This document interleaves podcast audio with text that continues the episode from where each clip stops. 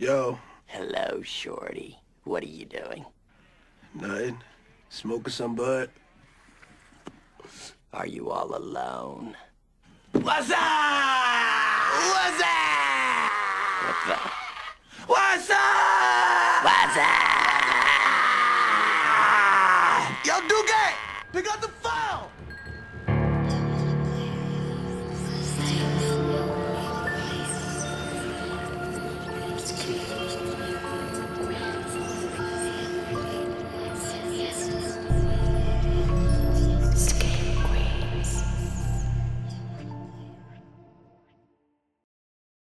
Buenas noches Screamers y bienvenidos a un nuevo episodio. Hoy estoy con el equipo completo, la verdad que para una ocasión especial, un episodio diferente a los anteriores. Pero antes de entrar en todo eso, quiero saludar a los miembros del equipo. Fer, Shardy, ¿cómo andan? Hola, hola, ¿qué tal? Todo tranquilo, buenas noches streamers. Perfecto, hoy estamos apurados porque siento que queremos entrar de una ya con el episodio. No solo el tema está interesante, pero más vale decirlo. Hoy tenemos un invitado. Quiero darle la bienvenida al señor Luquitas, mejor conocido en, en Instagram y en las redes como arroba porro y películas. ¿Cómo andas? ¿Todo bien? ¿Cómo andan, gente? Todo muy bien, por suerte, y gracias por invitarme acá a este espacio.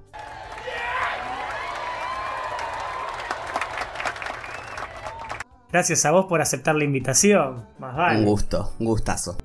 Excelente. Antes de ingresar al episodio, como ustedes ya vinimos moviendo las redes hace semanas diciéndolo, vamos a hablar hoy de terror y drogas, de cómo las drogas entran en el cine y todo eso.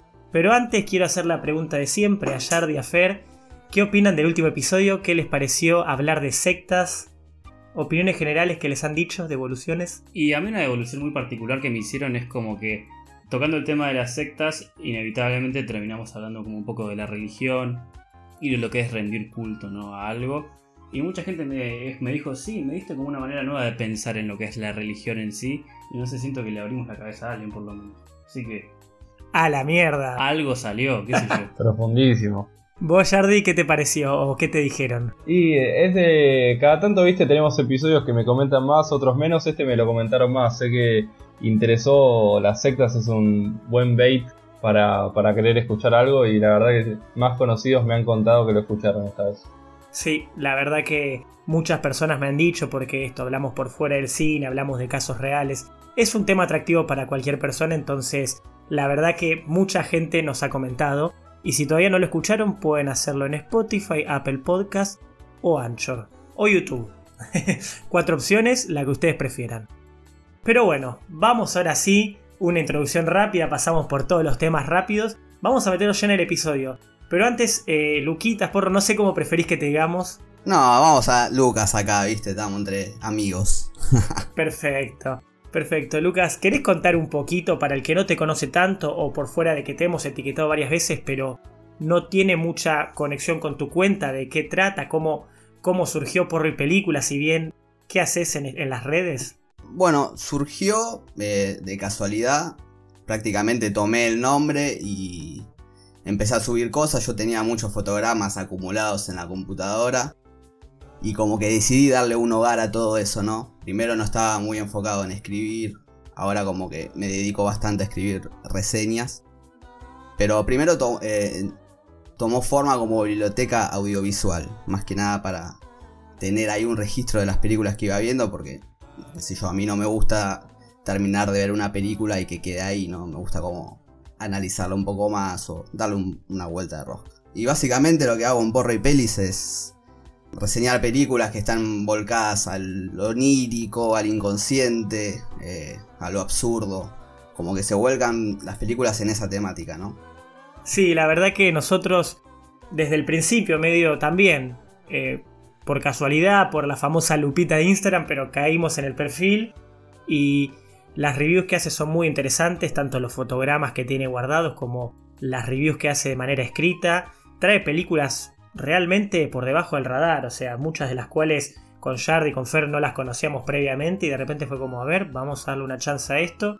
Y es muy interesante y a partir de eso, mensaje va, mensaje viene, surgió una buena amistad y dijimos, tiene que estar en un episodio. Y la verdad que lo decidimos entre todos, pero el primer invitado tiene que ser Lucas, tiene que venir. Este tema lo quería mostrar hace rato. Porque lo hemos venido hablando, ¿no, Jardi? Como que en ciertas reviews, en ciertos episodios hemos hablado de cómo quizás la interpretación de las drogas en las películas no es tan buena o, o hay un conocimiento como errado. ¡Y está drogada! Dame las drogas, Lisa. Sí, creo que en la, en la review de The Rental fue donde más le hicimos enfoque, pero ya lo habíamos charlado un poco en algunas películas, hablábamos de los estereotipos y veníamos siendo un tema de discusión que venía pasando hace un tiempo largo. Y nada, qué mejor momento que hacerlo en el mes donde está el 420. Así que decidimos para abril sacar esto. Un episodio ideal para el 420. No pudimos grabar antes porque si no estábamos diciendo, tiene que estrenarse el, el 20 de abril. Sería tremendo. Pero bueno, antes de empezar, para el que no lo sepa y, para medio hacer un poquito de anticipación, vamos a estar hablando de esto, de los estereotipos, no solo en el cine, pero específicamente en el terror, del consumo y la imagen que tiene. Y obviamente después queremos salir un poco de, de dentro de la película y ponernos en el lado del espectador y hablar un poco justamente de, eh, del consumo al momento de ver películas, de los mal flashes, etcétera, etcétera. Pero bueno, creo que llegó la hora de empezar, creo que hicimos unos 5 minutos interesantes de introducción. Y, es momento de hablar. Shard, vos fuiste el que trajo el tema, que me lo decías desde The Rental, que fue un, un claro ejemplo de reviews. Pero hay muchas veces que, no sé, hemos visto en películas de terror que el estereotipo de que el famoso porrero es el que muere o no. Quizás desde ahí empieza toda la idea de esto de hablar en este capítulo. Y sí, es como donde más empezó a tener visibilidad, creo, a nivel mainstream, es en los slasher más de los 80, toda esa movida, que siempre se empezaron a armar estos estereotipos y siempre con una cuestión, una visión bastante negativa o justamente algo que era castigado dentro de la, dentro de la película. Y siempre me pareció un tema interesante, la verdad, como para traer eso. Eh, vos, Luquitas, ¿qué opinás de todo esto? O sea, ¿vos sentís lo mismo que, que veníamos discutiendo con Jardy hace meses? ¿O, ¿O, crees que hoy en día quizás la representación está cambiando? Eh, no sé actualmente en qué contexto está representado, pero sí, eh, en los grandes slashers, en los clásicos, siempre el fumón era al primero que mataban, capaz porque, qué sé yo, sentir el placer en una película de terror no está bien visto. También a las personas que tienen sexo, generalmente las películas de terror son las primeros que matan. Y tiene como una visión eh, negativa, ¿no? El porro en, en, estas películas de slasher porque siempre es el primero, porque es el que está más distraído. Así que estaría bueno, ¿no? Que hoy en día salgan películas de, de que el porrero sea, no sé, el, el protagonista principal. Pero en los slasher clásicos es algo que no pasaba y que sí quedó como, como un estigma o como un gag de matar al fumeta. Sí, perdón, casi te interrumpo, pero también me da la impresión de que el porrero siempre es como lo pintan como un personaje como inútil. Como que no se puede valer por sí solo, siempre está como acompañando al grupo de amigos de alguna manera. Y como que nunca, nunca puede como tener su propio. no protagonismo, pero como. como. ¿cómo decirlo? Como su propia iniciativa y siempre termina siendo como una especie de barrilete que lo matan así nomás y. Y es una, es una imagen un poco rara. Y no sé si no sé si lo compartís así. Pero esa es la impresión que me da siempre que veo un tipo de película así. Eh, sí, sí, no, estoy de acuerdo. Está el estigma ese de que el fumeta es eh, más distraído y el que menos posibilidades tiene en desarrollar ¿no? el personaje dentro de la película. Y bueno, y eh, tenemos un montón de ejemplos, ¿no? De, las películas de Jason, de Freddy, de las de Carpenter, que el fumeta es, es la víctima principal casi. Totalmente. Creo que el mejor ejemplo dentro de todas las sagas donde más se veían los estereotipos, por fuera de que, como bien decís, Freddy y obviamente Halloween, todas esas los incluyen. Hay, no sé, en, en, la saga de Halloween hay ejemplos básicos, tipo el estereotipo a lo más básico. Pero en Jason, obviamente, la saga Viernes 13, Martes 13, dependiendo del país desde donde escuches esto. Pero hay mucho, el estereotipo es reducido a lo más básico. Incluso en los juegos que sacaron de, de Jason y todo eso estaba como el estereotipo del fumeta. Y sí, y era de los primeros en morir. Quizás, obviamente, bajo la idea de los 80, como bien mencionabas, que buscaban también ser como medio aleccionadores las películas y mostrar todo lo que no debías hacer y que en consecuencia te podía llevar por el mal camino, incluso la muerte. Esto, tenés sexo, eh, consumís drogas, ¡pum! sos de los primeros en morir. pasaban esas cosas de verdad, era real. Lo peor es que sí. Era- había, para mí justamente es una cuestión, eh, no sé hasta qué nivel, algunas capaz eh, tenían su carga satírica, pero también muchas justamente transmitían una mirada muy moralista, porque justamente fue medio una reacción y respuesta que, derivó de toda la persecución de la, de la marihuana que empezó principalmente en la época del 70. Y fue por el contexto justamente que empezó a aparecer más y, y bueno, la representación que tenía en el cine eh, empezó a hacer de esta carga moral. Y incluso, eh, por ejemplo, fue durante la presidencia de Reagan que tuvo una campaña antidrogas muy masiva. Encima Reagan, dentro de todo, que era actor y tenía obviamente conexiones y lazos con Hollywood, terminó haciendo como que todas estas películas ochentosas y en el terror, eh, el, el drogadicto no iba a tener un buen final, no iba a tener un final feliz, por así decirlo. to enjoy life to the fullest and to make it count. Say yes to your life. And when it comes to drugs and alcohol, just say no. Quizás ahora eh, está cambiando esa imagen, principalmente en comedia, obviamente. Hemos visto las famosas Stoner comedies donde y toda la camada quizás de eh, James Franco, Seth Rogen, que, tiran una buena, eh, una imagen tal vez más positiva justamente del que consume, del consumidor. En terror no tanto todavía, quizás el mejor ejemplo que se me ocurre ahora que, que rompe un poco los estereotipos es de Cabin in the Woods, que justamente jode con los estereotipos, pero el fumeta, como bien decía Fer, se puede valer por sí mismo, toma decisiones, es más inteligente de lo que parece. Have you gone gray? You're not bringing that thing in the Rambler. A giant bomb in your father's van? What are you, stoned? Sí, tiene la mente abierta y llega hasta el final ahí. Hasta el final. No, no, no vamos a hacer ningún spoiler, pero. Claro. Se la banca. ¿Vos, vos la viste, Luquitas, eh, Cabin in the Woods? No, no, no, no, justamente esa no la pude ver.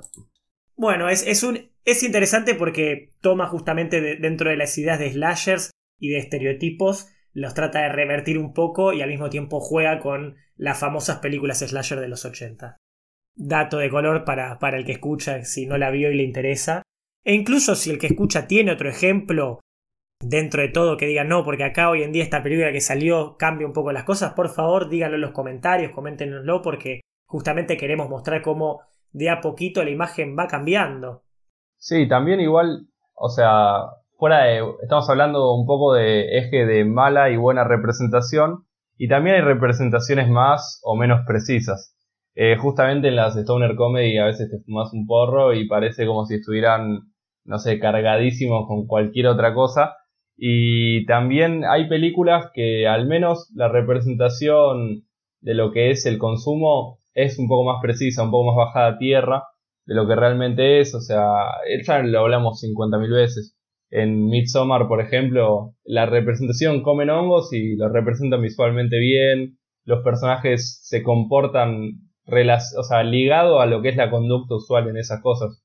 No es una cuestión de que comen hongos y bueno, y la película se de- desvaría y ya llega a un punto que no, nada tiene sentido. Claro, no son salvajes, sino que son simplemente adolescentes normales. Sí, que consumen eso y bueno, es una cuestión más de tradición.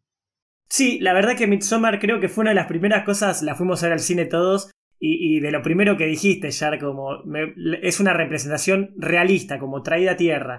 Y hoy en día también esto, quizás nos detuvimos mucho a hablar entre el bien y el mal, viste, el blanco y negro, pero hay representaciones como correctas, que no implican una represión ni negativa ni positiva, pero como que el consumo está más normalizado, o sea, dentro de todo de rental, eh, por fuera de, que quizás la idea de efectos, de- del consumo y todo estaba mal ejemplificada en la película en sí, te lo mostraban como algo natural, como amigos que se juntan, van de viaje y consumen tranquilos en sus casas para pasar una noche diferente. Pero, o sea, como que la idea de por sí no implicaba, no voy a querer meterme en la trama para que la quiera ver, pero no implicaba que necesariamente algo negativo o positivo de ello. Sí, sí, justamente. O sea, ya es verdad que empieza a haber más películas donde podemos ver que el consumo es algo que pasa ahí en el medio, que transcurre y se representa. Eh, a veces nomás eh, ya es la profundidad de, bueno, qué tan preciso se empieza a mostrar los efectos, las causas, consecuencias o etcétera, de que a veces eh, pueden ser exagerados y parece como un poco demasiado, como que lo que consumieron, no sé, si, si realmente hay porros que peguen así, dénmelos porque la verdad es que no, no los conozco. Sí, como que hay una mirada muy exagerada de- del efecto de la marihuana, pero en, en- en el cine en general, ¿no? Como que siempre las visiones que tienen son de más exageradas o coloridas, por así decirlo. Este, pero bueno, vos tomando el ejemplo que habías dicho de Midsommar, me parece como un, un ejemplo muy genuino, ¿no? De realmente cómo es un viaje de hongos o un viaje de LSD.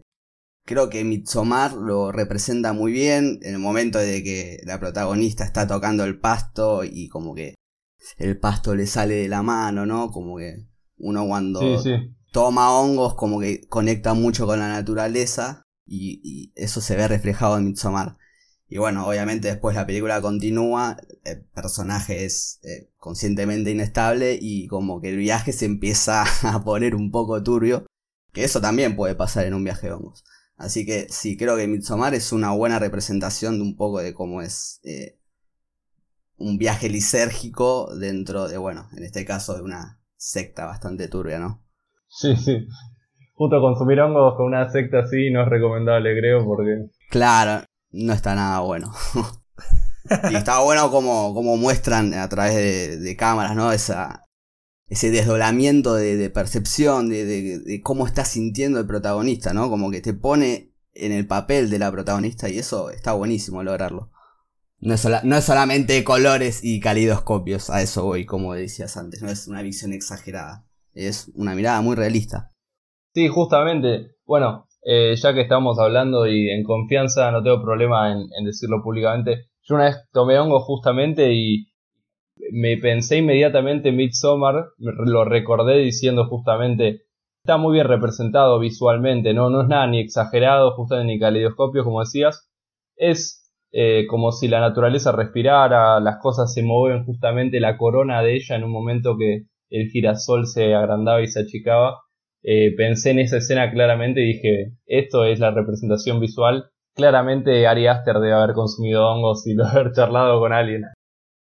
Pero bueno, justamente quiero traer que lo mencionaste de- del mal flash, Luquitas, de cómo cuando, tipo, al, al estar medio inestable, se convertía en un viaje un poco más pesado. Y qué mejor frase para mal flash que para traer nuestra película del mes que mencionamos, que fue Clímax, justamente. Ah, eso tiene sentido. No, no lo tiene. No, no lo tiene. Básicamente, yo cuando me preguntan de qué trata la peli, lo defino, es un mal flash, tanto para el espectador como para los personajes, ¿no? Es un mal viaje con todas las letras. Sí, sí, sí. Había un psicólogo que se llama Carl Jung que había hecho un estudio, ¿no? Así con sus pacientes y demostraba cómo se va manifestando una inconsciencia colectiva, ¿no?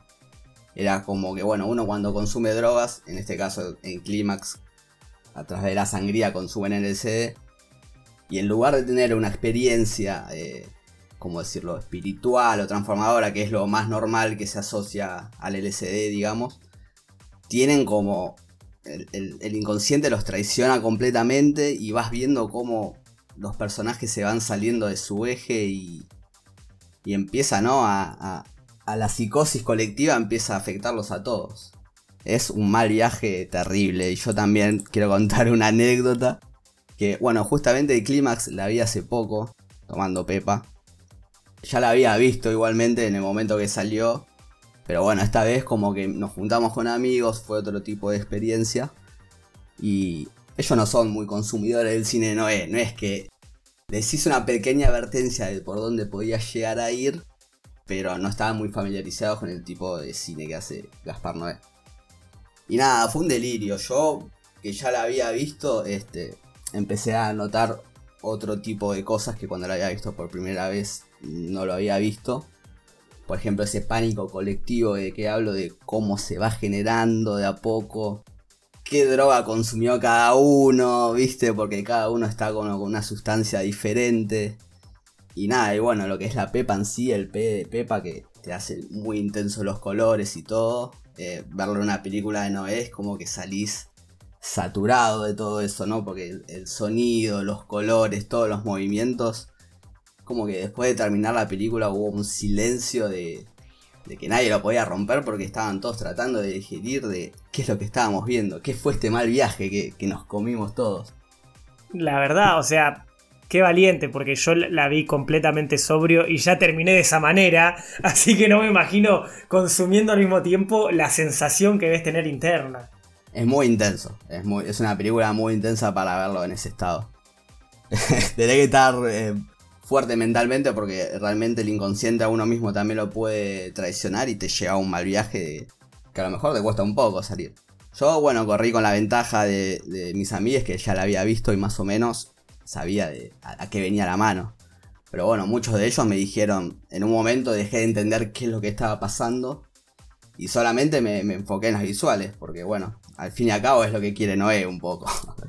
que nos enfoquemos en las técnicas y todo el despliegue técnico que hace en la película. Fer, vos justo habías dicho algo cuando hablamos, cuando elegimos la peli del mes acerca de, de, lo que pretende Noé con esta película, ¿o no? Sí, me acuerdo que alguien que ahora se me fue el nombre de, en Instagram, nos puso que en, en, un comentario de la publicación, nos dijo que la película le gustaba y le parecía interesante, pero como que no le encontraba la razón de ser esta película. Yo le contesté, mirá, o sea, la película, obviamente que comparto con vos el tema de que no hay una razón particular de por qué mostrar esto, por qué mostrar esta situación, pero me divierte pensarlo más como una especie de experimento con todo esto que decís de lo visual y también como un retrato, un retrato del, del mal viaje, ¿no? Entonces, no sé, siento que esa gente estaba tratando de buscar un mensaje donde en realidad lo único que querían mostrar era una situación y bueno, justamente como decís vos, lo interesante es un poco centrarse en cómo está hecho y no en qué te quiere decir. Sí, sí, coincido, es, la experiencia lo que vale, porque después en, en trama, por decirlo, sí, puede que quede varada, puede que sea un poco superficial, pero no vas a ver clímax buscando eso, ¿no? Creo que lo que vale es la experiencia de verla. Sí, también las sensaciones que te genera eso, ¿no? Pero como nos contaste recién que, que, es una peli que mata. Claro, estamos, creo que en eso hay, un consenso general acá en, el grupo, porque justamente dentro de Noé y de lo que Noé pretende con sus películas o lo que busca representar, sí, quizás en trama es lo más flojo, pero no vamos tanto por el tema que elegimos para este mes por lo cual lo elegimos para la película del mes, no vamos justamente por la trama. Por fuera de que sí, la trama habla de LSD dentro de... Eh, eh, no me sale la bebida que estaban tomando. Sangría, ¿no es? Sangría, sí. Gracias, es verdad. Eh, LSD dentro de la sangría, o sea que es una parte fundamental de la trama, pero no era justamente por eso, por lo que lo elegimos. Es justamente la idea de lo visual, de, lo que estás viendo y cómo lo experimentás vos como espectador, lo que vivís y sentís de esa manera. Ya de una persona sobria va a sentirlo, porque creo que la vi con Fer, Jardy la vio después, en su momento, y la vimos solo, y cada uno te genera una sensación de malestar, como de incomodidad, de qué es lo que estoy sintiendo interno que acabo de ver. Pero eh, también por fuera de eso, eh, es una experiencia visual que, que, la percibís de otra manera, ¿o no, Jard? Sí, sí, o sea, yo la vi, me acuerdo, en Año Nuevo, un momento muy raro para verla. y como que es una peli que justamente también es para el espectador, es para que el espectador sienta cosas, te atrapa y ves la coreografía toda linda, hermosa, con música que si te gusta la, el EDM, o sea, el Electronic Dance Music de Francia, eh, tiene mucho de eso, tiene un soundtrack increíble. Eh, Gaspar Noé, bueno, trabaja mucho con Thomas Van Galter, que es de Daft Punk, y te atrapa y ves todos bailando re canchero y decís... Te llama mucho visualmente y ya de la nada como que en el momento que capta tu atención, cuando ya eso, bueno, te dejan de bailar todo, pero ya en esa parte yo estaba compenetrado, ya había visto toda la coreografía y ahí dije, uy, a esto se está por ir al carajo y yo ya estoy arriba del tren y no tenía modo de bajarme. Y eso es lo que pasa, es una película atrapante que te hace sentir... Te mezclas justamente, ellos están en una psicosis colectiva, en el estado de droga, de vulnerabilidad, y vos medio que te metes en eso, como que te... Yo me sentí medio ahí como en ese caos que se estaba armando ya de la masa, como que te perdés con la película, te atrapa mucho para mí. Sí, además yo creo que lo que le viene bien a Climax, que no le viene bien al resto de pelis de Gaspar Noé, o por lo menos en mi opinión lo que me pasa es que en esta película lo que juega a favor es que los tipos son bailarines y están como una especie de escenario con muchas luces. Y ya no hace falta estar drogado o estar en ese, en ese estado como para que el, escenario sea así de por sí. ¿Entendés? Entonces, el hecho de estar en ese escenario con el baile y que se le sume este aspecto de, de la droga, hace que justamente se enfatice todo este tema de escenario y de luces muy así como que bueno, que llaman mucho la atención y en este estado ya se ponen agresivas. Entonces, yo creo que de alguna manera está justificada la estética que por ahí en otras películas es un poco forzado para mí. Sí, igual Gaspar Noé también es, hablando de representación de drogas, volviendo un poco atrás, es un fiel representador, eh, como que lo he visto en entrevistas diciendo mucho que él no ve películas donde se hable de drogas, de drogas más fuertes, de electrónica, de ciertas situaciones así más de las que él quiere representar en la película, que a veces son violentas y, no hay justificación, pero él dice, bueno, esto pasa y lo quiero mostrar. Claro. Pero bueno, ahí medio como que estuvimos definiendo, me, gustó, se puede armar mucho más debate de la película del mes, pero yo acá tengo, obviamente soy yo el que va poniendo el recorrido y tengo más cosas que quiero hablar, tanto como nuestro invitado como en este episodio. Así que eh, quiero pasar justamente, que lo venimos mencionando bastante, al hecho de, la experiencia del espectador, o sea, el consumir drogas, o sea, cada uno definirá cuál y todo, siempre hablando de un consumo responsable, por supuesto, quería dejarlo aclarado en el episodio, pero la experiencia esa, porque es algo completamente distinto a ver películas sobrio, ¿o no? Y dependiendo, obviamente, como dijiste vos, de con qué sustancia, pero eh, ver las películas con con la conciencia alterada, por así decirlo, si te genera otro tipo de perspectivas, ya sea desde lo visual o desde lo psicológico. Puedes empatizar mucho más con un personaje, cada emoción de cada personaje también te puede pegar de una manera diferente. Y, y está bueno esto de mezclar drogas y terror, porque muchas veces son un reto. Mirar estas películas bajo influencia de sustancias muchas veces es, te puede llegar a generar ansiedad o, o a lo mejor te la rebancas, ¿no? También depende de cada uno y de con quién está en ese momento eh, compartiendo la película o cómo está uno mentalmente. Pero hay ciertas películas que de terror que yo no vería de, de Pepa, básicamente LSD, porque podés mal viajar bastante. Y hay otras películas de terror de cine que se prestan mucho, ¿no? A eso de, jugar con los colores o a lo mejor terror más antiguo que no tiene ese típico screamer que te salta y que te puede hacer mal viajar y que se disfrutan un montón. Bueno, ya vamos a empezar a tirar títulos cuando vos me digas, Rodri. Pero hay un montón de películas de terror que se represtan a ver de, de Pepa o fumando algo tranquilo en el sillón de tu casa.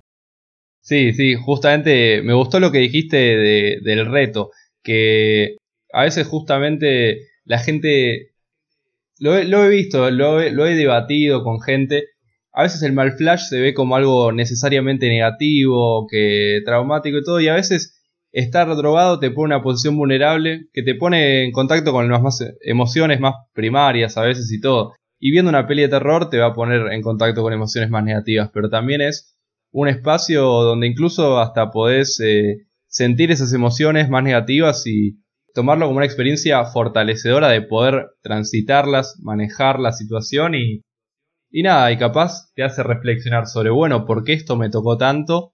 Y te abre más las puertas a justamente empatizar o sentir otro tipo de cosas de la mirada a veces tan crítica y analítica que, que al menos por ejemplo en mi caso me pasa que a veces veo peli súper analítico y estoy repensando todo y cuando veo una peli más relajado, fumado o algo así es como bueno, eh, me meto más en, lo que está pasando y no pienso si es una gran o mal película desde las cosas más técnicos y pienso en si la historia me está tocando. Y eso te trae otra cosa a veces. Es muy cierto que también depende mucho de la persona, además obviamente de la sustancia, el consumo. Yo voy a ser extremadamente sincero, las veces que vi una película drogado siempre fue marihuana. Y a mí personalmente me ha pasado que tal vez en ocasiones sí, la parte de sensaciones, de, identificación y todo me ha pasado, pero me he dado cuenta que me termino enfocando en detalles que, claramente sobrio no me ha pasado, en elementos de trama como que, bueno, sí, pero la trama está pasando por detrás y, para mí, o sea, lo escucho, lo, la veo, la, soy parte, pero al mismo tiempo me pongo a enfocarme en detalles que, que realmente nunca me, había imaginado. Y esto que decías, por ejemplo, con Clímax, en un segundo visionado. Te pones a darte cuenta de, cosas y elementos que quizás el propio director o, la propia producción que está detrás de la película y todo puso esmero en esos detalles y los pensó de cierta manera, pero quizás en un primer visionado, incluso en una mirada sobria, vos no te das cuenta y, y a veces justamente te permite ser más perceptivo en, en detalles. Un consumo de películas con consumo de drogas, valga la- el doble, al cuadrado, la redundancia. Pero bueno, creo que vos me, me tiraste el palito de Luquitas, así que voy a, voy a entrar, vamos a empezar a hablar como más de películas, y no solo con experiencia y todo, pero en detalles, porque justamente hace pocos días mencionábamos que hay películas como psicodélicas, obviamente tanto en terror como por fuera de ellas, pero películas que se prestan a verlas eh, bajo el efecto de drogas, hay bien preparadas para que sea una experiencia visual o sonora distinta o no. Sí, sí, hay películas que están diseñadas como para verlas, a mi gusto, ¿no? Eh, drogados. Lo psicodélico, ¿no? Como que uno lo identifica a aquello que no obedece la lógica de acá, ¿no? Del mundo real, por así decirlo. O aquello que manifiesta la mente. Y, bueno, cuando se mezcla con el terror, eh, se generan estos campos de conciencia de que te pueden ayudar a tener una experiencia buena o te pueden ayudar a, a tener este mal viaje. Pero retomando un poco, sí, hay películas que son estructuradas con los colores, con em, planos realmente muy extraños que verlas eh, con, con esa perspectiva te, te da como una visión. Da ejemplos, no hay problemas, ¿eh? Podés dar todos los ejemplos que quieras, porque se nota que querés dar películas, así que hacelo. Eh, sí, no, estaba hablando de las películas que están estructuralmente hechas para ser películas psicodélicas de terror. Y bueno, uno de los claros ejemplos es Suspiria e Inferno de Darío Argento, que bueno, juega mucho con todo esto de los colores, ¿no? Tiene como unas visuales muy interesantes que saturadas, ¿no? De rojos, de azules, eh, dependiendo de la emoción del personaje toma un color. Y bueno, uno todo esto cuando está sustanciado, como decís vos, Rodri, lo, lo percibe de una manera. Totalmente, los colores en Suspiria, bueno, en Inferno también, Suspiria quizás como la más representativa que la gente menciona cuando habla de Argento, pero son colores realmente vivos y obviamente tiene una mirada, como vos decías, o sea, tal vez los planos pueden parecer un poco más tradicionales, pero la manera en la que está todo como eh, elaborada la película, la producción detrás, el arte, es como un show de colores. Sí, también da la casualidad que es una, una academia de baile. Para, para relacionarlo un poco con Climax. También, es verdad. Buen punto. No hay drogas, creo, per se como en Clímax, al menos de manera explícita, pero yo creo que a- dudo, dudo de la capacidad de Argento cuando, cuando rodó la película. Si estaba muy sobrio que digamos. Algo tuvo que haber. Algo tuvo que haber tomado para mí, para flashearla así. Y para, Luquitas, te quiero hacer una pregunta. Hablando de un poco de esto de una, una primera visión, a lo mejor sobrio de una película, y después una segunda visión en un estado más como abstracto, ¿no? Para decirlo un poco más académico. Eh, ¿Cuál es la película que sentiste que hubo una diferencia mayor entre los dos estados? Eh, mira, no, no vi muchas películas eh, repetidas dos veces, digamos, con diferentes sustancias. Clímax fue una porque se dio, porque está en Netflix. y con los pibes no teníamos herramientas para bajar otras, además, y pintó verla ahí. Pero. Este, creo que. House, suponele, la película japonesa del 77. Gran película. Este. Verlo la primera vez es un montón para digerir. Porque es una película muy volada donde mezcla terror con fantasía. Y con un montón de. de. de animaciones, ¿no? Tienen como esos efectos bien setentosos. Pero que te hacen una experiencia realmente muy enriquecedora. House y Climax creo que son las únicas películas de terror que vi dos veces con una de marihuana y otra de pepa, para ser más explícito y no hablar tanto en código. Perfecto, perfecto. Y sí, te dan como otra visión. También eh, a mí con la marihuana lo que me pasa es de fumar y estar viendo la película y a lo mejor ir y venir un poco. Qué sé yo, a lo mejor hay alguna escena de que me recrea algo o me hace acordar algo. Voy, vuelvo y cuando vuelvo a la película estoy en otro momento, ¿no?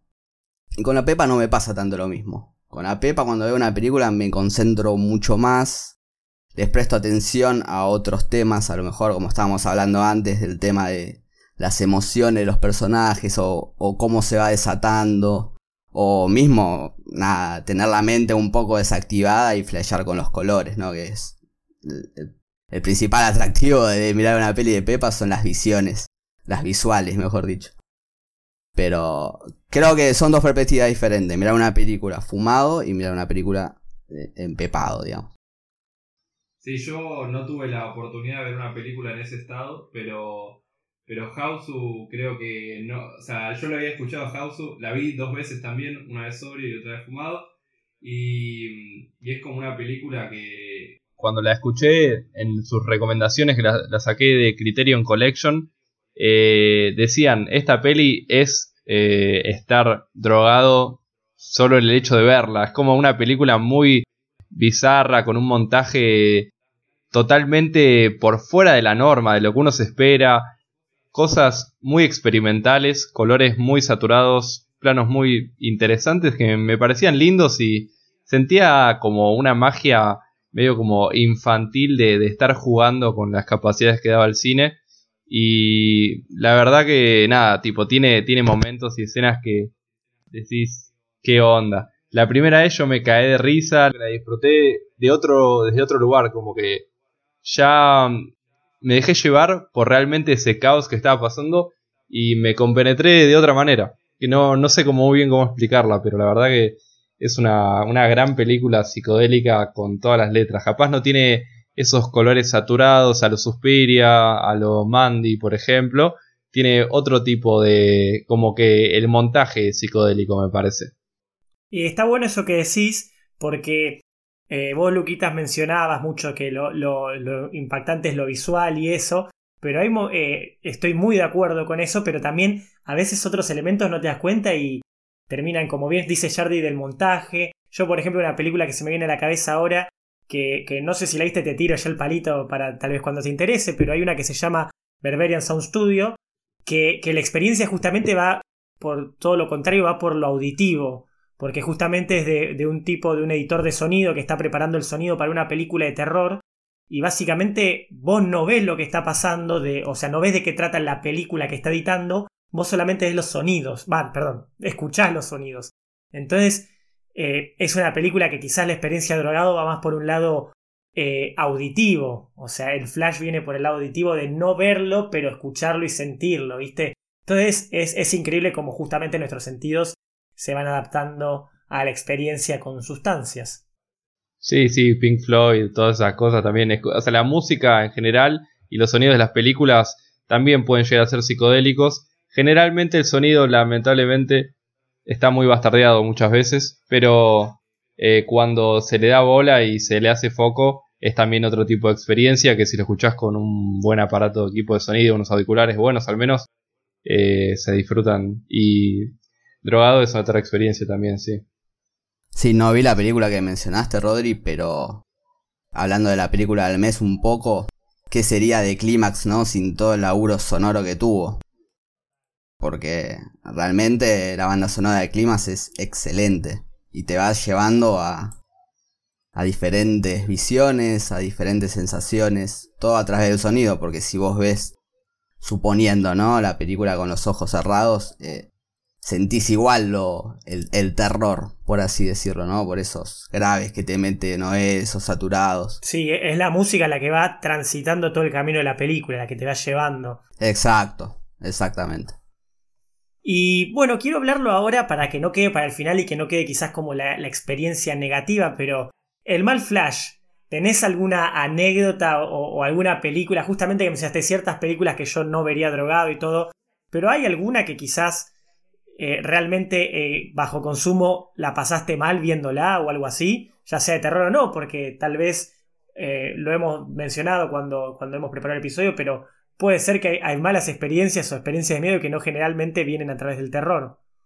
Sí, sí, real, eh, por lo general las experiencias de mal flash que tuve no fueron con películas de género de terror de por sí.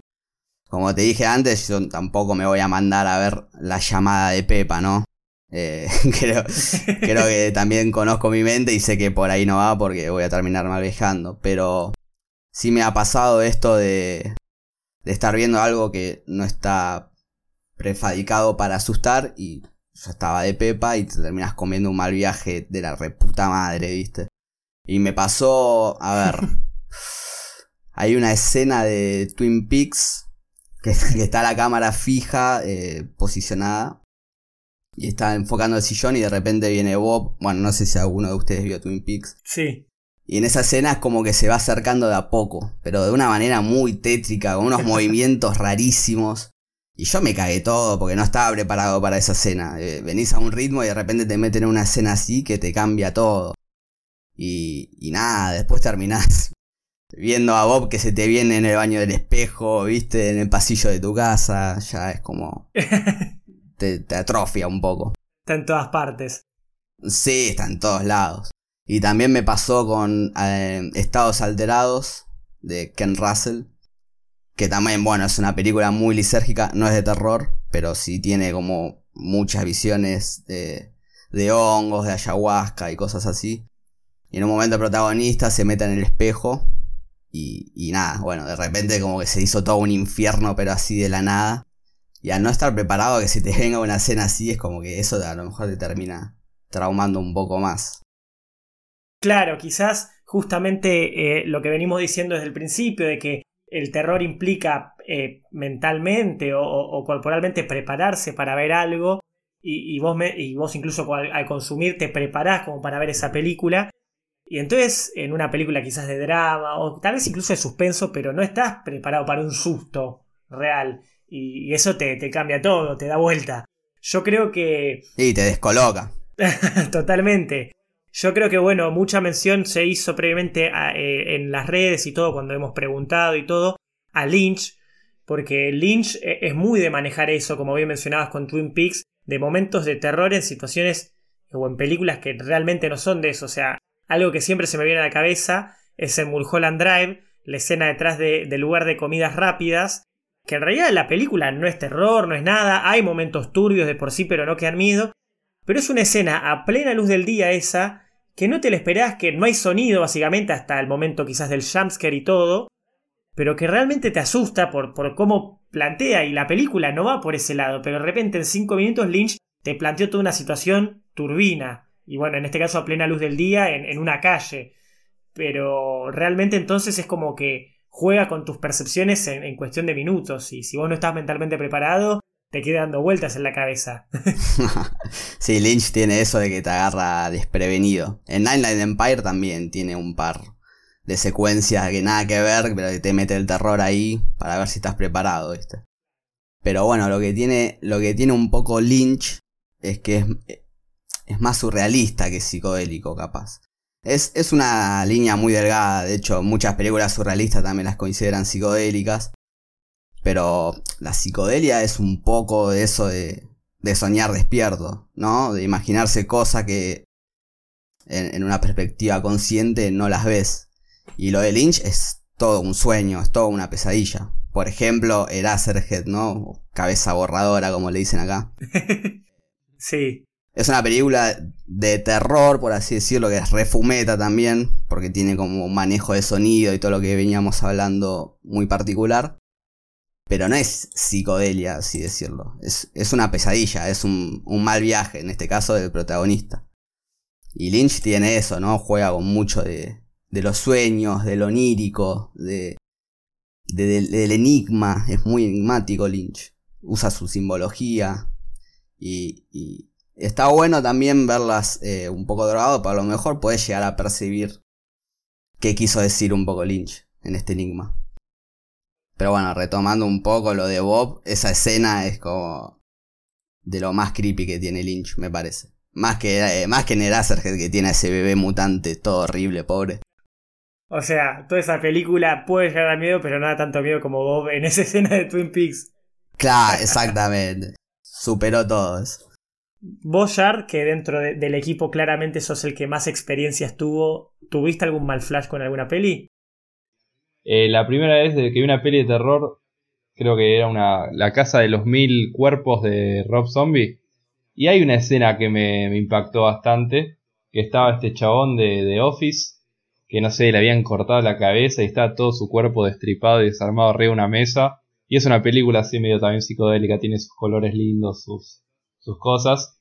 Y me quedé bastante traumado en esa escena. Pero fue como así, no, no me lo esperaba venir y me quedó. Pero no llegué a, a pasarla mal a nivel emocional nunca viendo una peli hasta ahora, porque tampoco suelo ver tantas pelis bajo ese estado. Cuando, cuando fumo a veces me, me desconcentro justamente y si estoy solo hago otras cosas y si estoy con amigos, bueno, lo sostengo, pero no, no han sido tantas las situaciones. Pero el mal flash ya en general eh, justamente es algo que, está intrínsecamente relacionado al terror. Son momentos. Mal flashearla es algo terrorífico, creo. Y, y si está incrementado con alguna imagen o cosa, eh, se potencia. Tengo un amigo que me. Vamos a mantener su identidad secreta, igual nadie lo conoce, pero eh, que me tiró en un momento que una vez estaba de Pepa, tranquilo ahí en la playa, y vio a la figura este roja del chabón de Insidious. Uf. Eh, lo vio así, se lo, lo vio tipo enfrente, como que estaba sentado y lo vio caminando hacia él y fue como... Eh, dijo como, no, cerró los ojos y no sé, medio que... Espero que no lo agarre. Durísimo. Pero es muy interesante y ahora quiero salir un poquito del más flash justamente porque no quería quedar con esta idea para, para el final. Pero lo que mencionabas de diferencia entre surrealismo y película psicodélica en sí. Eh, como que hay, hay una línea que comparte, vos mismo dijiste que es una línea muy difusa, pero como que son dos cosas separadas. Por fuera de que vos podés ver una película surrealista drogado, pero no implica necesariamente lo mismo que al momento de crear una película psicodélica, de luces y colores y todo más flashero. Creo, yo también sin saber, eh, tampoco soy un experto en surrealismo, pero eh, el surrealismo lo tomo como un elemento narrativo más descontracturado, como algo que rompe más con la estructura narrativa que solemos ver. Eh, y la psicodelia lo veo más como un poco de disfrutar un poco de las imágenes, del sonido, de las percepciones del sentido. Como que el surrealismo lo noto algo más mental y la psicodelia como algo más sensorial. A mí me pasó, o sea, Mandy es una película que disfrutás de ver los colores, disfrutás del frenetismo de la película, de la energía, del sonido, de, sí, de las motosierras, de la manija. Es como que es una es más sensaciones y el surrealismo es como una cuestión de, de romper con la estructura tan lineal que tenemos en nuestro estado de conciencia normal eh, y vivir otro tipo de, de narrativa. Sí, sí, eh, yo creo que un poco lo que decís vos, o sea, el surrealismo crea un lenguaje, crea un lenguaje que te permite ir di dirigiendo o digeriendo, mejor dicho, la película de a poco. Y los psicodélicos sí, es como un viaje es más despierto, es más colorido. Por lo general se suele asociar más a esto caleidoscópico, ¿no? Sí. ¿Sí, Rodri? No, no, no, estaba de acuerdo. estaba de acuerdo con lo que estabas diciendo, ah. no te quería cortar el flujo. Ah, no, está bien.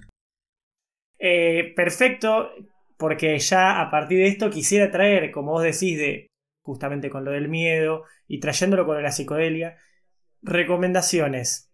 Tanto tuyas, obviamente los miembros del equipo de Screen Queen ya tenemos recomendaciones, pero no sé si quieres tirar alguna, una, dos, tres, lo que tengas pensado que quieras dar el paquete de recomendaciones de porro y películas para el que escuche este episodio. Un paquetito de terror y drogas. Mamá, papá, hay algo que debo hacer. No les va a agradar, pero creo firmemente que es lo correcto. March va a denunciarnos de las drogas. No tenemos drogas. No, claro, no, claro que no. Bueno, sacando a todas las que mencionamos, eh, Mandy, por ejemplo, que la nombraste recién, creo que es un claro ejemplo de lo que puede ser el terror psicodélico. No sé si hay drogas explícitamente en Mandy. Sí, consume LSD, merca, todo. ¿Hay explícito? Sí, había un, uno que preparaba LSD. Ah, es verdad, sí. Bueno, el director también, Panos Cosmatos, se tomó una una re pepa, pero bueno. Sí, seguramente. Sí, sí, sí. Sí, seguro. Voy a recomendar eh, Shigoku, que es una peli del 60. Que básicamente es un descenso a, a, a los infiernos budistas, ¿no? Pero bueno, lo que tiene de psicodélico es justamente todo este espectro de colores que maneja. Es muy loco. Eh, y después Dementia, que es una peli del cincuenta y pico, no me acuerdo del año puntualmente, pero es un mediometraje, creo que dura media hora, 40 minutos, que va un poco más del terror surrealista. Así que mi recomendación es una terror psicodélico y una terror surrealista.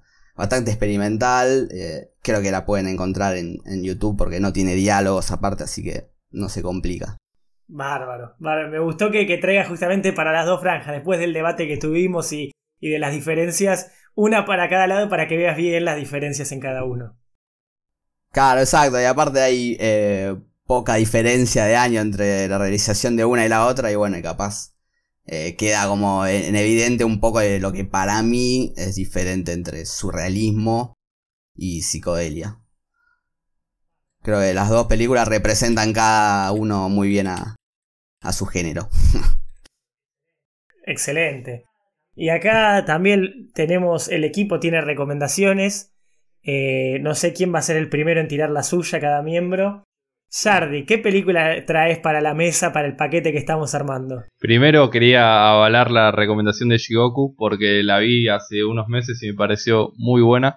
Y después, nada, para recomendar. Eh, un poco, bueno, ya hablando de Mandy, vamos a hacer como una retrospectiva de por qué existe Mandy.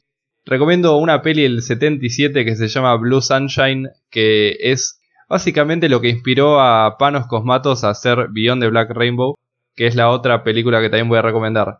Eh, Blue Sunshine es una peli muy rara que es depende hay muchos espectadores que no logran captar el sentido. Después de verla yo me enteré es una sátira que justamente hace un poco de, burla a lo que es un consumo de, de, LSD con consecuencias exageradísimas. Una película bastante frenética de terror, con actuaciones muy over the top y setentoso. Tuvo unas risas y la verdad que inquietante los efectos del LSD que consumieron ahí. Después, eh, Beyond the Black Rainbow, también una película como Mandy, eh, muy psicodélica, colores muy lindos para ver y una estética medio vaporwave, música bastante copada. Es linda, es lenta, capaz eh, no tiene un clímax tan épico como Mandy, pero también es una historia para transitar y, justamente habla bastante de todo lo que se... Tiene, tiene drogas, es psicodélica, tiene todo el combo. Bueno, buenísimo. Yo tengo otra película para recomendar. Es una peli yankee del 2012 que se llama Toad Road, o sea, Toad Road, que se trata sobre, bueno, una pareja de novios con los amigos que son universitarios que, bueno, les encanta experimentar con todo tipo de, de sustancias y obviamente mezclar con el alcohol y irse un poco de parranda. Y la novia, llamada Sara, está como muy obsesionada con una especie de leyenda urbana que se enteró sobre un camino que se llama justamente Toad Road, que te lleva de alguna manera al infierno la novia convence a, su novio James para, bueno, consumir algún tipo de LSD y, bueno, estar en ese estado, ir en este camino a ver qué pasa. Y cuando ya están caminando por este camino, se desencuentran, se separan y, bueno, no, no, no les voy a decir nada. Pasan cosas, es muy interesante y es súper independiente, así que eso me copó. Se llama Toad Road. Bárbaro. Y yo, en mi caso, eh, voy a ir por una, quizás la más actual de todas en este paquete, que es Bliss del 2019. Ojo, pongan el año, porque ahora en 2021 salió otra Bliss con Owen Wilson. Y todo muy wow, pero no es esa de comedia. Estoy hablando de Bliss del 2019 que eh, estuvo en varios podios. Eh, en varios podios, yo sé por ejemplo que Pedacito de Terror incluso la mencionó y todo en ese año. Pero me gustó porque es muy metal, es una peli muy metal que claramente yo estoy seguro que a Yardi, y bueno, después de conversar con vos, estoy seguro, Luquitas, que te va a gustar a vos también. Es una peli de rock, de, heavy metal, mejor dicho, de rock pesado, de vampiros y de artistas. O sea, básicamente la trama trata de, de una, eh, de una artista, de una chica que tiene que terminar una obra porque la tiene que entregar para vender y no está inspirada y, se mete justamente en el consumo de drogas y en el o sea ella ya consume pero se mete en el consumo de una droga en particular que se llama Bliss que la lleva por por todo un camino eh, de la noche y va encontrando cada vez más cosas para encontrar su inspiración y es muy bizarra Eh, yo lo, la describía, en su momento apenas la terminé como, no como e, e, el, mal viaje, lo, consideraba como la resaca. O sea, viste que después del consumo de ciertas sustancias hay una resaca, te sentís como, si, incluso si la consumís, no sé, de joda, con escabio y mezclando otras sustancias de por sí, al otro día tal vez te puedes levantar destrozado, con el cuerpo cansado. Y esta película la noto como eso, como que te muestra e, el momento de la resaca, de, la mezcla total de cosas, del caos de la noche, pero de la sensación de mierda inmediata al otro eh, cuando ya se está levantando el efecto. Y mezclado con todo eso, con toda la trama que va, va de terror, o sea. Y la verdad me resultó muy interesante. La sentí muy pesada a mi gusto, pero yo siento que por lo menos si son más del estilo de Yard y de Luquitas les va a gustar. Eh, yo la vi ayer, Bliss. Ah, por recomendación tuya encima. Ah, justito. El hermanito menor de Clímax, te digo. ¿Viste? Es, tiene, tiene su estilo. Claramente Clímax es, otra sensación. Sí, sí. Eh, Gaspar Noé ya tiene mucha más experiencia en todo este. en cómo tocar al espectador. Pero eh, eh, es también, como decía Fer, como muy independiente, y, pero como con mucho estilo propio, ¿viste? Sí, sí, muy explosiva también. Qué manera de drogarse la protagonista. A cada rato se mandaba un pipazo y empezaba a, a Totalmente. Pero bueno, un lindo combo de películas que obviamente después vamos a estar eh, mencionando de vuelta en las redes y todo para, para el que escuchó y quiere tomar nota para verlas después. Así que bueno, creo que eso es la mejor manera de cerrar el episodio con recomendaciones de películas para que la gente se lleve con opiniones tal vez no formadas, pero que se van creando. Cualquiera que tenga una opinión sobre esto nos lo puede responder en las redes, nos puede mandar mensaje privado, siempre decimos que nos gusta debatir y todo. Si lo traen en, publicaciones mejor para que el debate sea más general y pueda sumarse cualquier persona. Le puede escribir a, a, Luquitas en su perfil y, ir por ahí a ver si alguien le quiere recomendar algo o justamente tirar una opinión, siempre son bienvenidas. Eh, así que nada, quizás Luquitas querés dar un cierre final, dónde te pueden encontrar. O sea, yo mencioné Instagram, pero sé que tenés más redes. Trae todo, es tu, es tu momento de, brillar con tus redes. no, me pueden encontrar en redes, en las mayorías, en Twitter, Facebook y Twitch, como Porra y Películas. Em, nada, sobre todo en Twitch, que dentro de poco estoy eh, con ganas de empezar a transmitir algunas películas los viernes, así que me pueden ir haciendo el aguante por ahí.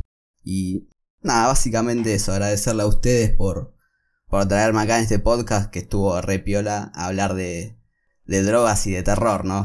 Qué mejor. Bárbaro, la verdad que excelente eso del ciclo, la verdad que nos copa, así que posiblemente nosotros digamos presente en eso. Y genial, qué, qué bueno que encontraste tipo el dominio libre en todas esas redes para porro y películas. sí, la verdad que mucha casualidad, pero eh, me lo terminé adueñando y ahora creo que le encontré un, poco el rumbo. La verdad que gracias porque desde el principio que te tiramos la, la idea de, che, ¿te gustaría participar? Te reprendiste, organizamos para vernos y charlar del episodio, tiraste ideas y todo. La verdad que mil gracias por participar. Encima esto es nuestra primera experiencia con invitados y bárbara. Yo creo que andó muy bien. Sí, realmente opino lo mismo. Qué grande. Bueno, no, gracias a ustedes, che, estuvo muy piola. Realmente fue un placer charlar con vos. Así que esperemos que salga en algún momento otra colaboración. Totalmente, que salgan más colaboraciones, estamos de acuerdo. Y bueno, no hay mucho más para decir, saben dónde, ya mencioné las redes, donde, los lugares donde nos pueden escuchar. Si nos quieren seguir, tenemos Instagram, Twitter, YouTube. Tendríamos Twitch, pero nunca lo estamos usando, tenemos que empezar a usarlo. Tuvimos, tuvimos, quedó en pero bueno, las redes de Instagram, Twitter y YouTube están ahí. Y no hay mucho más para decir, así que buenas noches, Screamers. Buenas noches. Buenas noches, Screamers. Hasta luego.